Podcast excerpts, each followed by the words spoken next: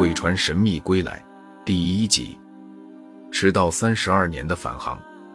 九月的一天，位于北卡罗来纳州的文森特港口，正在指挥塔值班的导航员马里森发现，港口外的海面上出现了一艘陌生渔船。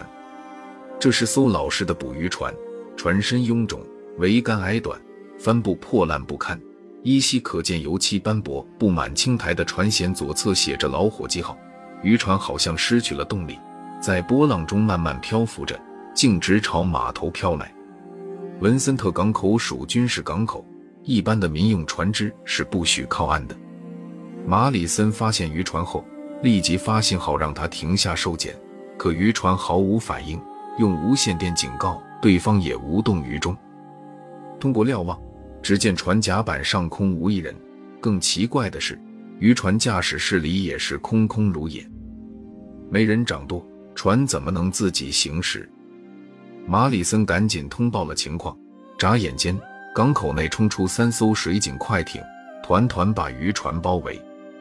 水警跳上渔船，终于在船舱底部发现了一个三十多岁的男人。这人已深度昏迷，奄奄一息。水警赶紧把他送去急救，然后仔细搜索全船，船上没有违禁物品。但船的操作台和许多仪器上布满尘土和蛛网，油箱里没有一滴油，油管和线路已经锈蚀，就像几十年没人用过一样。这样一艘几乎报废的船，既没动力，又无人驾驶，怎么飘到文森特港口的？马里森的上司得到报告后，简直不相信自己的耳朵。天啊，你再说一遍，那船叫什么？马里森说叫老伙计号。上司忍不住喃喃自语道：“这真是一件荒唐事。”不久，就有许多戴墨镜、穿黑西装的人来到港口，上船检查一番后，立即命令把老伙计号拖进远离码头的一个秘密仓库。第二天，仓库门外荷枪实弹的警卫已是三步一岗，五步一哨。午后，一批穿白衣服的科研人员先进了仓库。然后又进去一批胸前卡牌上写着 FBI 联邦调查局的人，接着是政府官员。一艘普通渔船怎会引起如此大的动静？马里森去问老导航员休斯。休斯吐着烟圈，沉默良久道：“因为老伙计号在三十二年前就是从这个港口出发的，但他却在捕鱼区遇到了大风暴，船和船上的十七个人都沉入了大西洋底。”如今出现的这艘船，本该好好的躺在海底才对。马里森目瞪口呆。原来三十二年前，当时文森特港口还是民用港，老伙计号载着船长和十六名船员去捕鳕鱼。可奇怪的是，船航行出六百多公里后，无线电信号突然中断，之后老伙计号就像蒸发了一样，再没能返航。有人猜测渔船遇到了风暴。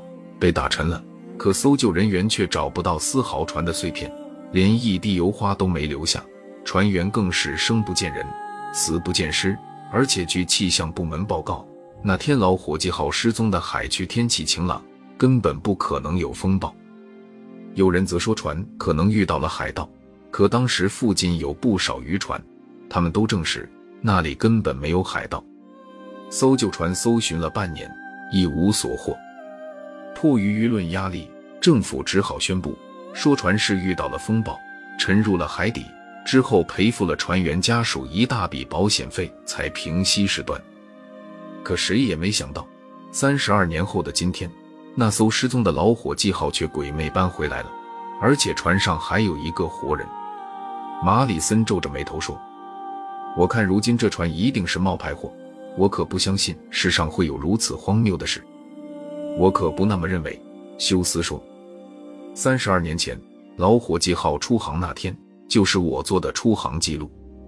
当时我和他的船长史密斯还是朋友。那天，我记得老伙计号的船舷挂缆绳的地方有一道十字形的划痕，如今那道划痕还在，就像三十多年前一样清晰。